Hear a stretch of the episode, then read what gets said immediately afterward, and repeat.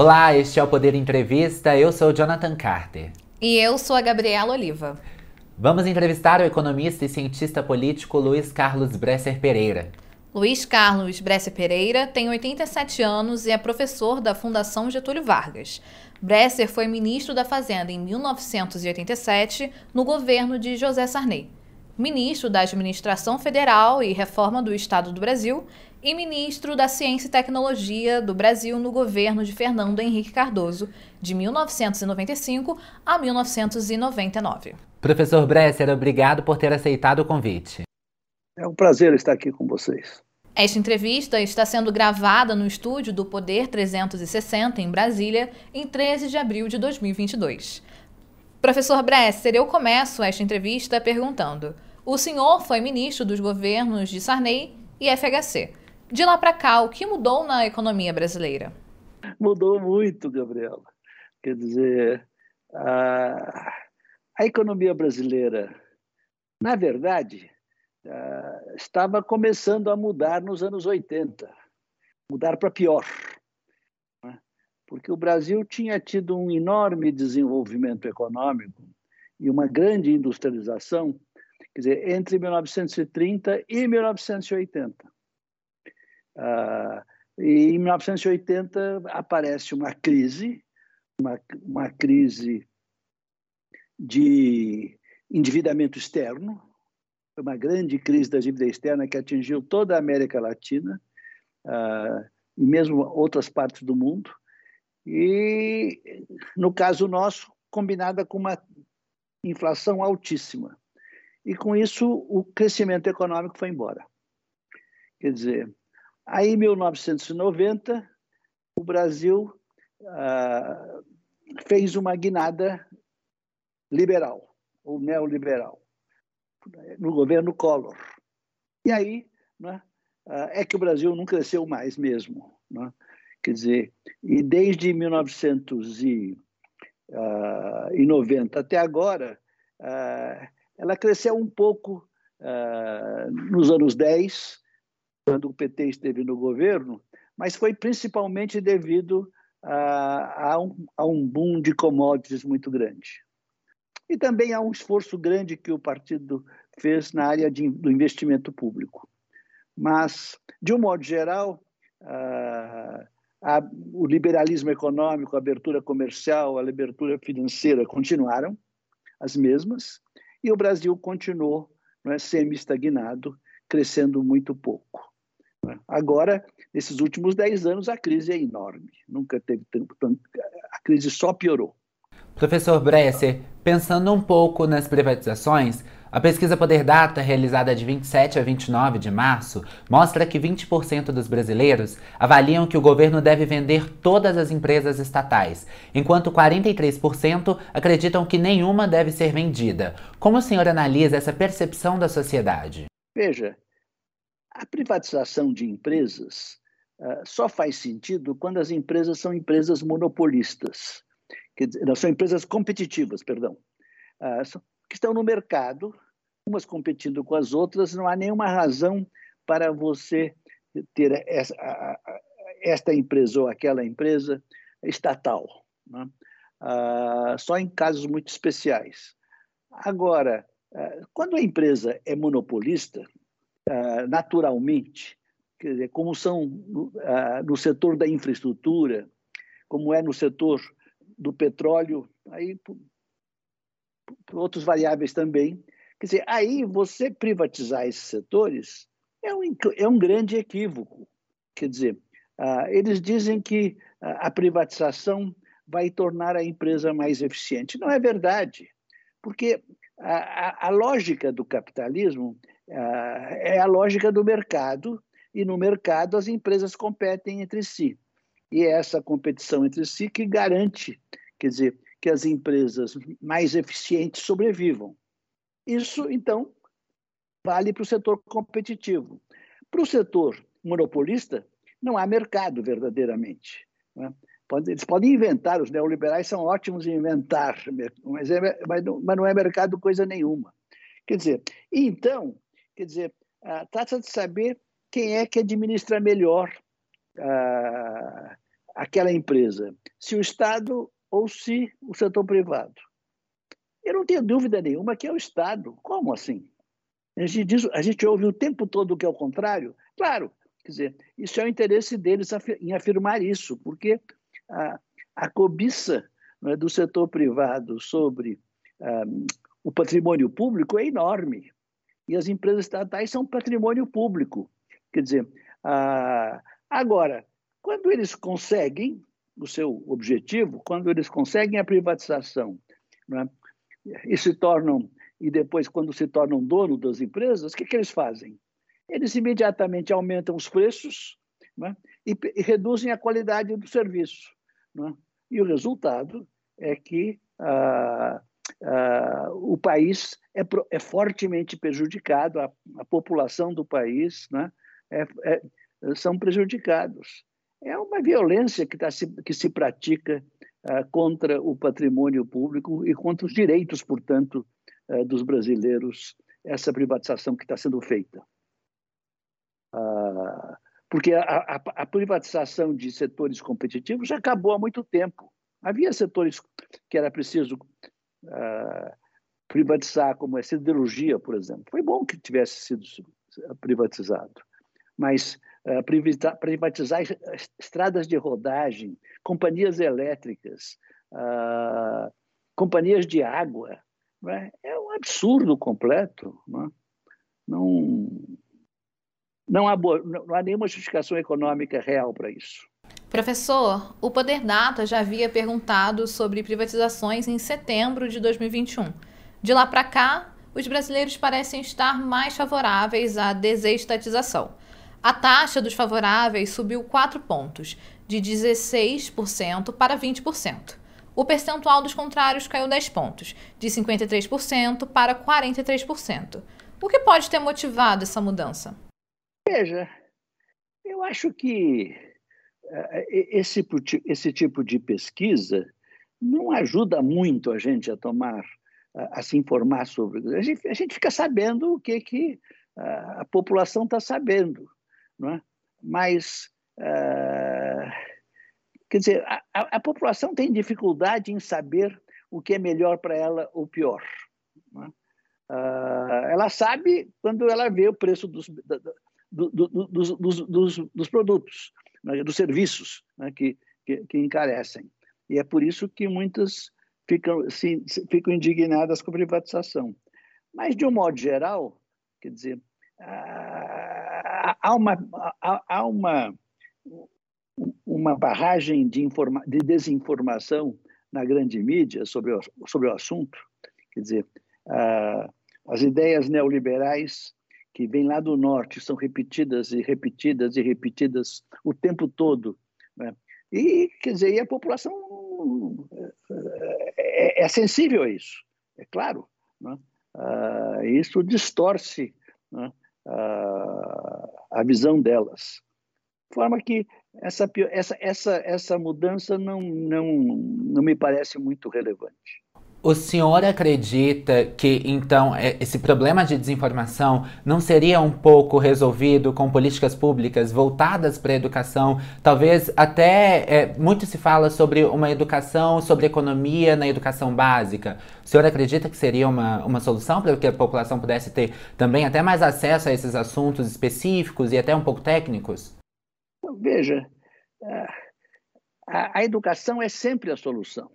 Quer dizer, o, quer dizer, um problema fundamental que o Brasil teve no seu desenvolvimento é que as elites brasileiras ah, não sabiam disso, ou não queriam saber.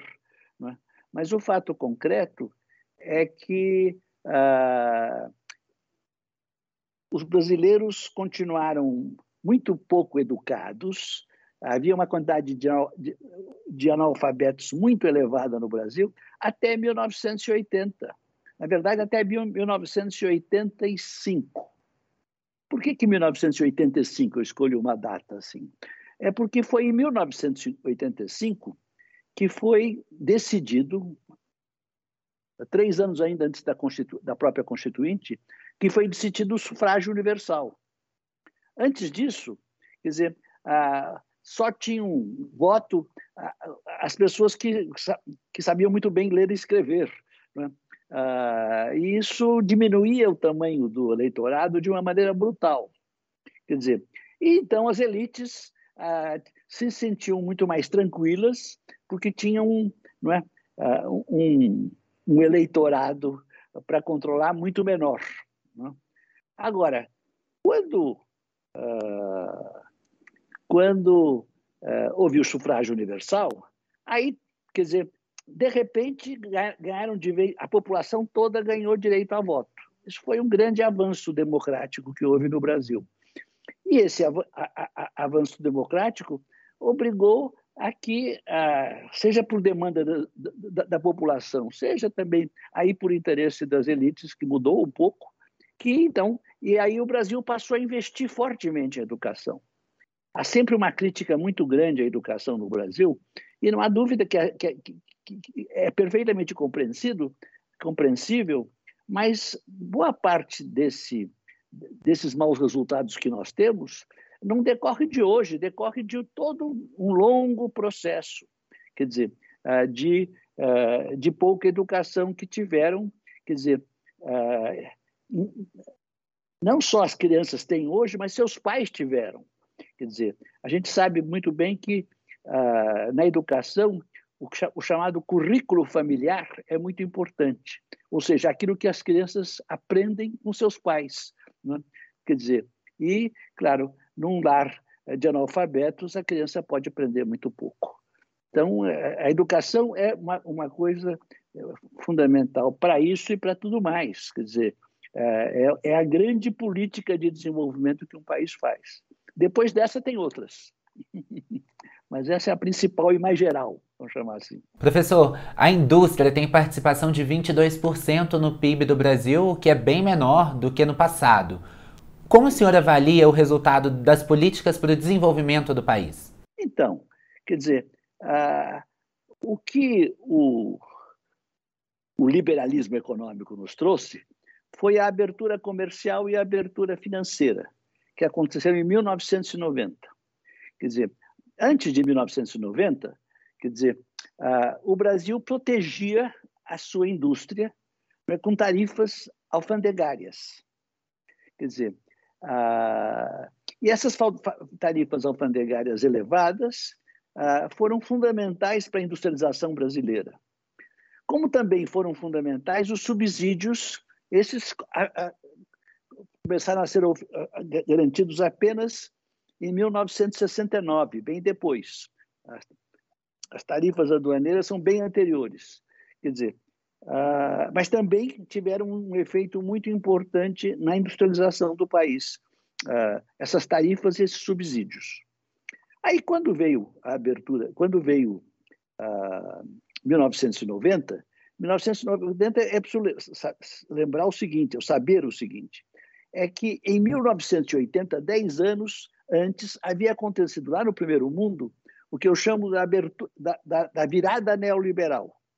Os países que eram relativamente desenvolvimentistas e social-democráticos, eles viraram para a direita e viraram para o neoliberalismo. Tá? Ah, e, a, e, a, verdade única no mundo se tornou a verdade neoliberal, verdade entre aspas, naturalmente. Quer dizer, isso foi uma coisa terrível.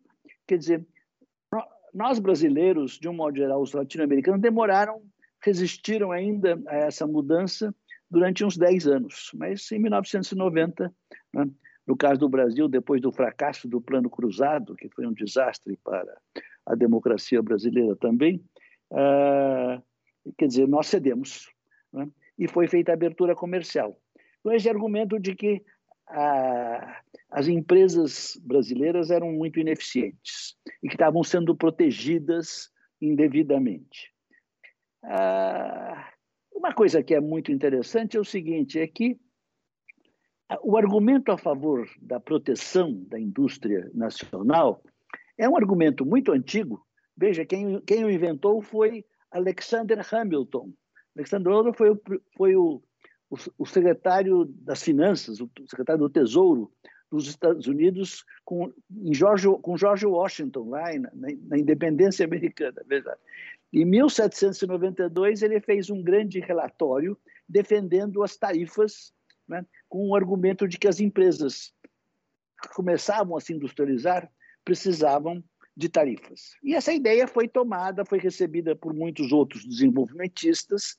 Quer dizer, agora, quando chegou, aqui no caso do Brasil, em 1990, já não podia-se mais dizer que a indústria brasileira era infante, de forma que os desenvolvimentistas brasileiros ficaram sem argumento para se opor às tarifas aduaneiras. Inclusive eu fiquei sem argumento. Hoje, quer dizer, passou-se o tempo e eu desenvolvi toda uma teoria nova. Eu, tenho, eu venho desenvolvendo nesses últimos 20 anos uma teoria, uma teoria nova que se chama-se novo desenvolvimentismo. Ah, e nessa teoria eu mostrei não é, de que não, de que tarifas aduaneiras elevadas havia uma outra razão além da indústria infante. Quer dizer, era tarifas aduaneiras elevadas eram importantes para, para países como o Brasil, que eram exportadores de uh, commodities, uh, não tanto petróleo, mas soja, minério de ferro, quer dizer, uh, e esses produtos e essas commodities podem ser exportadas a uma taxa de câmbio muito apreciada, quer dizer, que inviabiliza a indústria. Então, que para neutralizar essa doença, então, então, o que o país tem que fazer é usar tarifas. Quer dizer, então, uh, quando o Brasil fez a abertura comercial em 1990, ele criou uma desvantagem competitiva para a indústria brasileira brutal. Quer dizer, quer dizer a, a, a, as empresas estrangeiras tinham uma, uma vantagem uh, em competir com as empresas aqui do Brasil. Né? Uh, e, claro, né, aqui, o, aqui o investimento parou aqui né, e se começou a importar. E foi, essa, e foi essa tragédia. Quer dizer, a indústria brasileira hoje representa uh, ah, 10% do PIB, do PIB como 10 a 11%, quer dizer, já representou 25%. Foi uma, foi uma redução muito grande. Quer dizer, e, está, e, e explica por que, que, que o crescimento do Brasil nesses 40 anos foi muito baixo. Quer dizer, o Brasil nesses 40 anos, uh, quer dizer, ficou para trás. A gente sempre acha que país em desenvolvimento deve alcançar o nível de desenvolvimento dos países ricos. No Brasil foi, quer dizer, isso aconteceu até 1980. Depois disso, especialmente a partir de 1990, ah, o Brasil ficou para trás e o principal motivo, a meu ver, foi a adoção dessas políticas liberais que nós aceitamos em grande parte por imposição lá do norte. Né? porque eles sabem mais do que a gente. Sei. Pretendem saber. Professor, é, então por que em períodos de desvalorização do real, em 2020 e 2021, a indústria não se recuperou? Então, uh, pelo seguinte, porque esse processo, quer dizer, uh, o, o, que a, a teoria novo desenvolvimentista trata, já há vários livros publicados sobre. Tem três livros já, tem artigos, tem mil coisas. Né? E ela mostra não é, que a, a taxa de câmbio num país como o Brasil é cíclica. Ela, ela passa. Quando há uma crise cambial, quando o país fica com dificuldade em pagar suas dívidas no exterior, porque adota uma política absurda que é a política de crescimento com endividamento externo. Quando ele adota, quando esse país, depois de adotar essa política durante vários anos, muito frequentemente o país quebra. Quer dizer, per perde a capacidade de continuar rolando a sua dívida externa, dívida que é em dólar, portanto, que ele não pode emitir. Né? Então, quer dizer, nessa ocasião, a economia para e a depreciação é enorme. Quer dizer, isso aconteceu no Brasil uh, em, mil, em 2002. Né? Foi aí quando chegou o governo Lula, quer dizer, a, a taxa de câmbio estava muito, aprecia, muito depreciada, né, Quer dizer, mas foi apreciando, apreciando. Durante muito tempo ainda estava boa para a indústria, mas quando chegou abaixo de, de R$ reais, quando chegou a 1,5, 1,50 por, por, por dólar, quer dizer, no final do governo, aí a indústria estava sem mais, não tinha mais condição nenhuma de continuar investindo. Essa, mas eu digo, isso é cíclico. Quer dizer, porque a, a taxa de câmbio se depreciou em, em 2002, apreciou-se, ficou depreciada durante vários anos, quer dizer, até que quando chegou em 2014 houve outra crise. E aí então houve nova depreciação. Agora, acontecida, acontecida a depreciação, quer dizer, se espera que a crise também se resolva.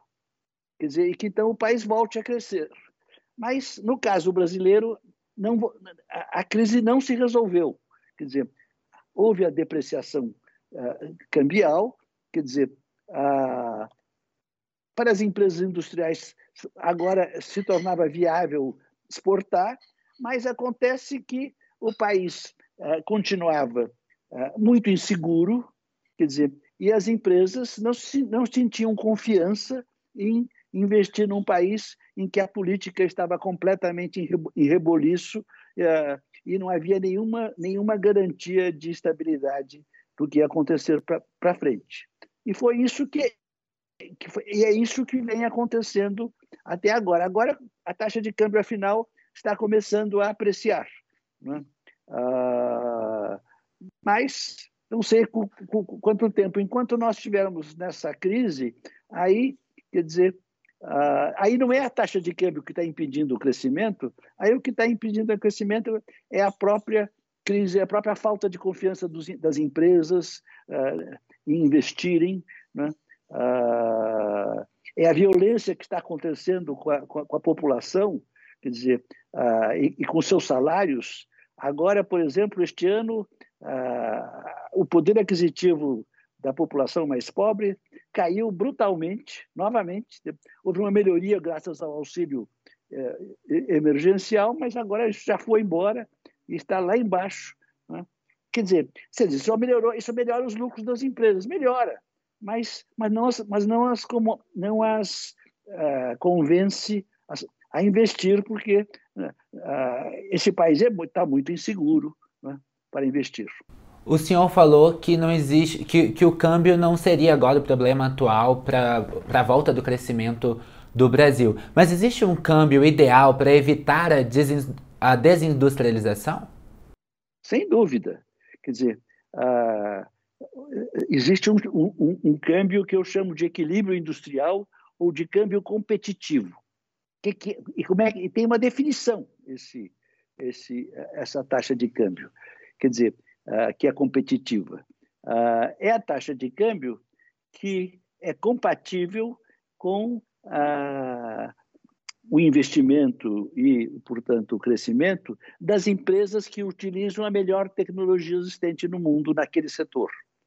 Então, quer dizer, o que a teoria econômica ensina é que, uh, numa economia de mercado, que uma economia, que uma empresa competente que usa a melhor tecnologia tem que ser competitiva. Agora, quando a taxa de câmbio fica apreciada por vários anos, só por, rapidamente isso não tem importância, mas quando fica por vários anos, como, como acontece com frequência no Brasil, aí então, quer dizer, ah, quer dizer, você vai fazer os cálculos, os, os, empresários vão fazer os cálculos do retorno sobre os seus investimentos, os seus projetos de investimento, quer dizer, e vão concluir que esse, que esse investimento não é uh, rentável. Então, a, a, taxa de câmbio de equilíbrio é essa. Existe bem, claro, aqui, aqui no Brasil, segundo os nossos cálculos, essa taxa de, de câmbio deve estar atualmente em torno de R$ 4,90 por dólar.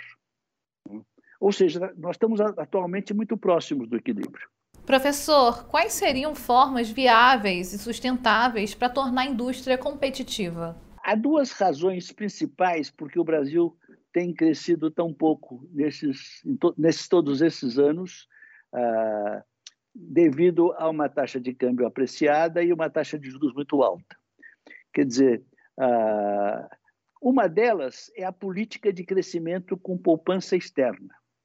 É você acreditar que o Brasil uh, poderá crescer mais se uh, usar uh, recursos dos outros países. Né? Se, o, se, se, o, se, o, país se endividar em moeda estrangeira. Né? e isso, isso parece assim uma coisa, parece senso comum. Né? é, é uma frase que é muito comum a gente ouvir, que é a seguinte: é mais que natural que países ricos em capitais transfiram seus capitais para países pobres em capital. Então, seria mais do que natural que os países ricos transferissem e nós ganharíamos com isso. Quer dizer, isso não é verdade, porque essa, eh, essa política implica numa apreciação da taxa de câmbio, porque você passa a ter uma, uma entrada de capitais uh, no país todo ano para financiar esse déficit maior que a saída. Quer dizer, e quando aumenta a oferta de dólares, a taxa de câmbio se aprecia e as empresas, então, deixam, perdem, deixam de ser competitivas. Então, a primeira política que você tinha que ter é dizer: não quero mais crescer com poupança externa. Poupança externa, crescer com poupança externa não, não, financia o, não, não financia o investimento, mas financia o consumo. É populismo econômico. Os presidentes, ah, os governantes gostam muito, de, aqui no Brasil, de uma taxa de câmbio apreciada, porque, é claro, a sua popularidade aumenta, mas o desenvolvimento se inviabiliza. A outra razão é a doença holandesa. Quer dizer, a doença holandesa, eu já fiz uma referência indireta a ela quando eu falei que os países que são exportadores de commodities, eles podem exportar a sua taxa, as suas, uh, essa, as, suas, as suas commodities a uma taxa de câmbio substancialmente mais apreciada do que a taxa de câmbio de equilíbrio industrial. Quer dizer, uh, então, quer dizer, é, aqui no Brasil, por exemplo, eu diria que com uma taxa de câmbio de R$ reais por dólar, quer dizer, a soja ou o minério de ferro estariam muito bem. Não precisa cinco para eles. Com cinco eles ganham lucros absurdos. O mercado, normalmente, em situações normais, o mercado leva para quatro, para 4,20, por aí. O mercado levaria. Quer dizer, ah, então, você precisa neutralizar essa doença holandesa. Agora, não há problema, porque já vimos que não há. Mas, ah, e como é que você neutraliza? Então, você, você precisa ter consciência de que existe a doença holandesa e você precisa, então, usar as tarifas ah, de volta para neutralizá-las. Eu vejo o Brasil agora, por exemplo, ah, fazendo uma abertura comercial ah, nos seus acordos com o, mercado comum europeu, com a União Europeia. Quer dizer, é como se fosse de grande interesse do Brasil. Não é, absolutamente. O Brasil está perdendo uh, autonomia para poder adotar uma política em relação, quer dizer, à, taxa de câmbio, que é fundamental para ele. Né? Uh, porque, e que é, que é o uso de tarifas aduaneiras com mais autonomia e com, maior, e, e com mais segurança. Essas são duas assim de, de, relacionadas com a taxa de câmbio. É claro que você, a outra coisa importante é você estimular investimento na, na, na público. Quer dizer, então o investimento público é muito importante para o desenvolvimento econômico. E, e o Estado, então, precisa ter recursos para fazer investimento. Então, isso, isso cria um problema, porque é muito comum a gente achar que uma política de esquerda é uma política que defende déficits públicos. Eu digo que isso não é verdade. Que o déficit público, em certos casos, é necessário e bom. Isso é, isso é o que ensina a teoria econômica keynesiana, que é uma boa teoria nesse. Uh, porque você, você através da, do do, dos investimentos no momento em que o Estado entra em o país entra em crise, você segura a crise, você impede a, a, a crise, mas normalmente você deve ter uma, uma poupança pública positiva para financiar seus investimentos. Né? E então, quer dizer, uh, e aí então os investimentos são feitos. Uh, então, eu sou. É, é, é muito importante o, o, Estado planejar os seus investimentos e realizar. Você não pode planejar a economia como um todo, isso não é viável numa economia de mercado, mas é viável, sim, financiar, uh, planejar os setores mais básicos da economia. Né? Eu costumo dizer que na China, por exemplo, eles dividiram a economia em dois setores, o competitivo e o não competitivo. Quer dizer, o setor competitivo a regra lá dos chineses é dar-lhe mercado. Agora, para o setor não competitivo, é comando do Estado, claro, tem que ser. Professor, algumas tendências da economia estão mudando o cenário mundial. Entre elas, a inteligência artificial, as fintechs e a criptomoeda. É possível utilizar essas inovações a favor de um governo? É difícil saber, viu? Quer dizer, ah, quer dizer moedas, por exemplo, você inventar moedas novas, tal, eu não acredito que isso é, possa ser, ser importante hoje uh, para o Brasil ou para, ou para a América Latina. Uh, as fintechs é uma outra coisa. As fintechs são um avanço porque elas criam competição no setor financeiro uh, com os grandes bancos. Isso é uma boa coisa que está acontecendo. Né? então, ainda que os que os rendimentos no setor financeiro não sejam, sejam altos demais, e esse é um outro problema, é o famoso problema da financeirização, para o qual não existe uma solução simples. Né? Ah, eu acho que ah, essas coisas como fintechs e moedas não, não, não, não, não ajudam, não, não são relevantes para o desenvolvimento do Brasil. É, professor, como o senhor analisa a política econômica do governo Bolsonaro? Isso é uma, é, é, é uma antipolítica, não é? Porque, quer dizer, ah, o governo só, só agravou a crise. Ah, quer dizer, não, foi, foi absolutamente incapaz de enfrentar ah, o problema da pandemia. Bom, mas o auxílio emergencial foi, foi bom. Foi bom, mas não foi decisão do governo. Aí foi decisão do Congresso quer dizer, uh, que viu que precisava fazer alguma coisa de qualquer jeito e fez, apesar do governo. Né? Uh, quer dizer, essas privatizações que eles estão que eles estão fazendo ou tentando fazer, né? privatizar a Eletrobras, privatizar, quer dizer, isso não faz sentido. Quer dizer, uh, privatizar os, os, Correios, outra coisa que não, não faz nenhum sentido. Mas, quer dizer, uh, na verdade, Quer dizer, é aquele problema. Quer dizer, é, o, o, governo Bolsonaro é apoiado é, por todos aqueles que querem capturar o patrimônio público.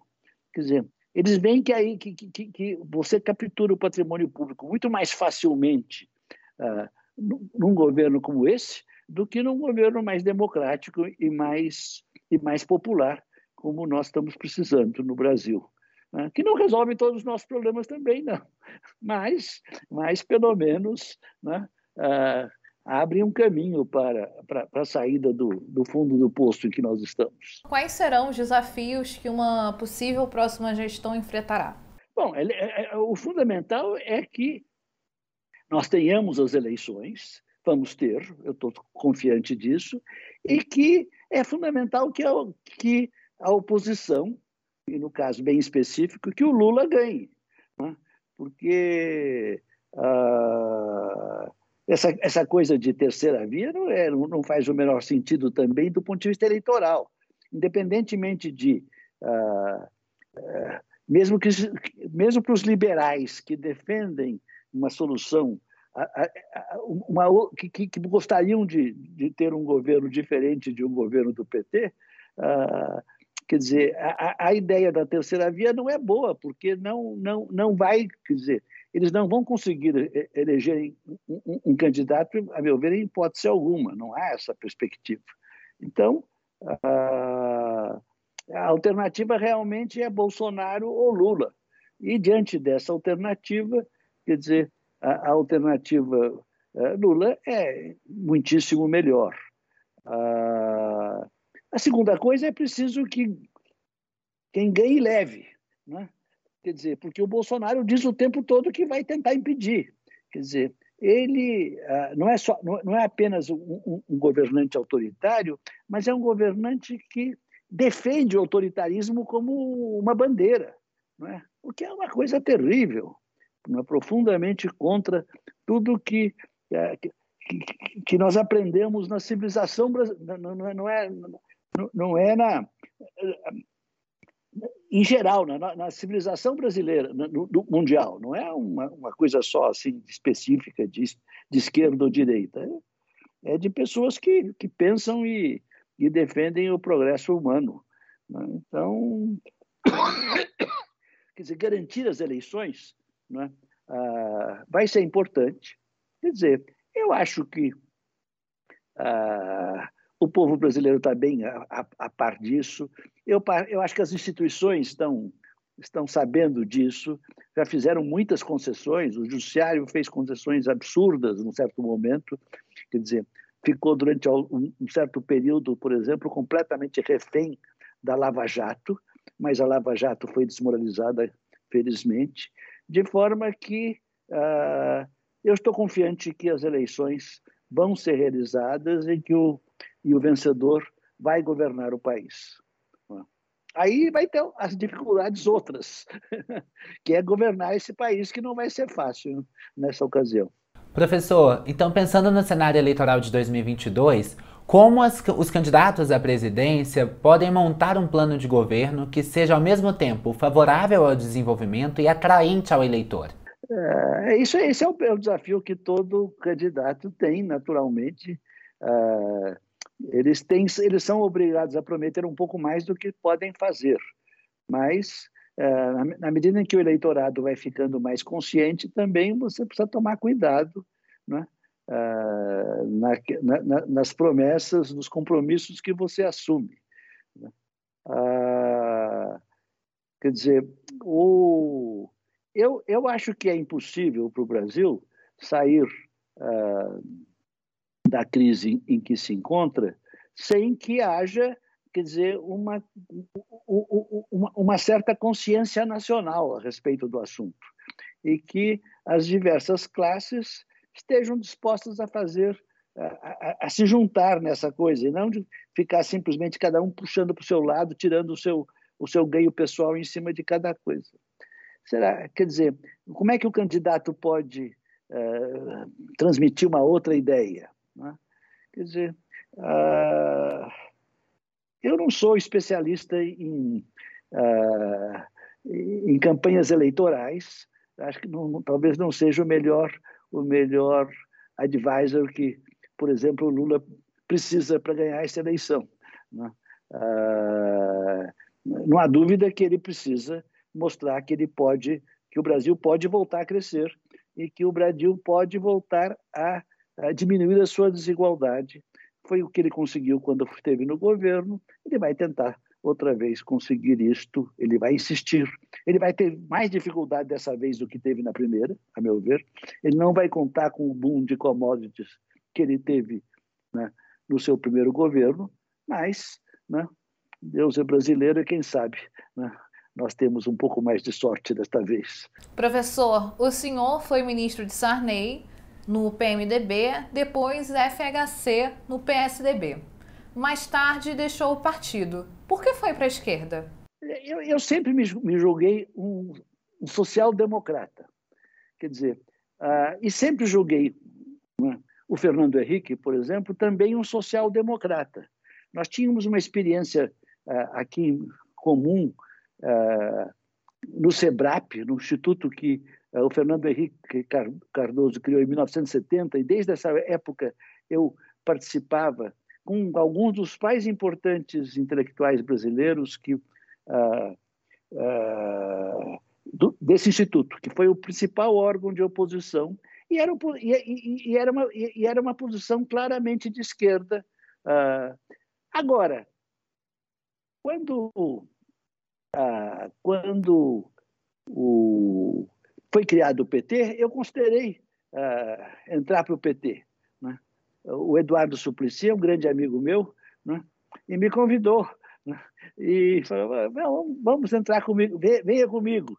Eu falei, olha, eu, muitas das coisas que o PT defende, mas ah, eu, eu, naquela época eu era ainda um diretor de uma empresa o pão de açúcar. Isso não vai dar certo. Não, não, não, é, eu, eu achei melhor continuar num partido de centro-esquerda, social-democrático, que era a posição minha sempre. Né? Nunca, de, nunca de direita, nem de centro nem de centro-direita. Agora, o que aconteceu? Aí que então que, que nós uh, saímos do PMDB, que tinha se tornado corrupto em São Paulo, e fomos para o fundamos o PSDB.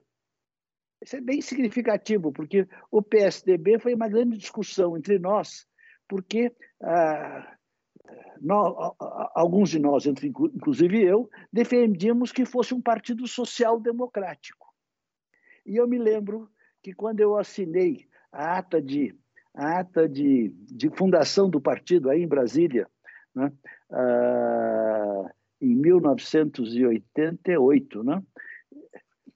Eu, eu fiquei pensando assim: muito bem, eu estou aqui assinando, agora vamos que o, depois disso acontece o que aconteceu na Europa, uh, o, o PT, né, que se diz revolucionário, vai virar um partido social-democrático que vai nos empurrar para a direita. Quer dizer, eu só me enganei numa coisa, é que uh, não, foi só, não foi apenas que o PT empurrou uh, o PSDB para a direita. O Fernando Henrique, né, por uma série de outras circunstâncias, é uma pessoa que eu acho da melhor qualidade, mas se, equivocou profundamente. Quer dizer, o Fernando Henrique puxou para a direita o partido, e puxou mesmo, né? e foi para uma, uma direita liberal. Quer dizer, então ficou, quer dizer, uh, o partido ficou inviável para mim que e eu ah, quando saí do, do, do governo em 1999 eu já saí muito decepcionado né? mas eu resolvi ainda ficar durante algum tempo e né? depois de alguns anos eu finalmente ah, quando eu achei que não havia nenhuma dúvida que eu não estava aproveitando para nenhuma oportunidade para me beneficiar coisa que valha, entrar em outro partido, nada disso, eu simplesmente saí do partido e fiquei independente. E mais coerente com as minhas posições social-democráticas de centro-esquerda, não de extrema-esquerda. Como ministro de FHC, o senhor defendeu parâmetros de eficiência do serviço público. O senhor é a favor da reforma administrativa? Sem dúvida, eu tenho um grande orgulho da reforma administrativa. Né? Foi uma reforma que muita gente afirmou que era neoliberal, mas não fazia menor sentido dizer isto. Quer dizer, era, foi uma reforma que, para começar, não estava na agenda do governo. Quando uh, o Fernando Henrique me convidou, eu tinha já eu minhas ideias como professor da Fundação Getúlio Vargas, eu tinha ensinado administração pública, eu sabia a importância do Estado e a importância de um Estado capaz né, uh, e de e, e, de um Estado com legitimidade, né? uh, não só no plano econômico, mas especialmente no plano social, né? para criar um Estado do bem-estar social. Sabia tudo isso, quer dizer, então achava que ter um Estado eficiente, de boa qualidade, era muito importante e tinha lá as minhas ideias. Quando veio o convite, né, eu formulei uma primeira, uh, um primeiro esboço dessa ideia e disse ao Fernando Henrique, na primeira, na primeira entrevista que eu tive com ele, ele presidente já, eu disse qual era o meu plano. Aí ele disse para mim, mas ah, esse, esse, esse problema não estava na, nossa, na agenda. Não estava na agenda nem do Brasil, nem do, do, nem do, do, do, PSDB, nem de nenhum partido, não estava na agenda do, do país. Quer dizer, o país tinha feito a Constituição de 88, e na Constituição de 88 havia se tornado, adotado uma posição muito burocrática, muito, muito atrasada. De forma, então, que eu. Uh, eu pude. Mas, afinal, ele, quer dizer, quando o, o, o governo só concordou em ir adiante com a minha reforma, quando eles viram que os governadores nos estados eram favoráveis à reforma. Quer dizer, eu acho que a reforma, quer dizer, um argumento que eu dava muito importante era o seguinte, Quer dizer, a direita está sempre dizendo que, eh, que o Estado é ineficiente e que ela, eh, tem uma frase que eles gostam de falar, não, põe, não, não, não coloca o dinheiro bom em cima de dinheiro ruim. Eles querem dizer que não pagam impostos né, para o Estado desperdiçar uh, o dinheiro em corrupção ou em, em, funcionários incompetentes. Isso não é verdade, isso é falso, é, é ideologia. Mas eu dizia, se eu fortalecer o Estado, se eu fizer o Estado mais eficiente, se eu fizer os serviços sociais de educação, de saúde, é? o SUS, por exemplo, que para mim é uma coisa fundamental e para a qual eu, eu tive contribuições importantes, né? Eu me dediquei muito ao SUS, quer dizer, ah, isso será ah, muito importante. Não é? Quer dizer, ah, a legitimidade ah, das nossas políticas vai aumentar na medida que elas se mostram eficientes. Então, eu, a reforma gerencial tinha esse objetivo. Né? E eu acho que ela que foi, uma, foi, foi cumprido.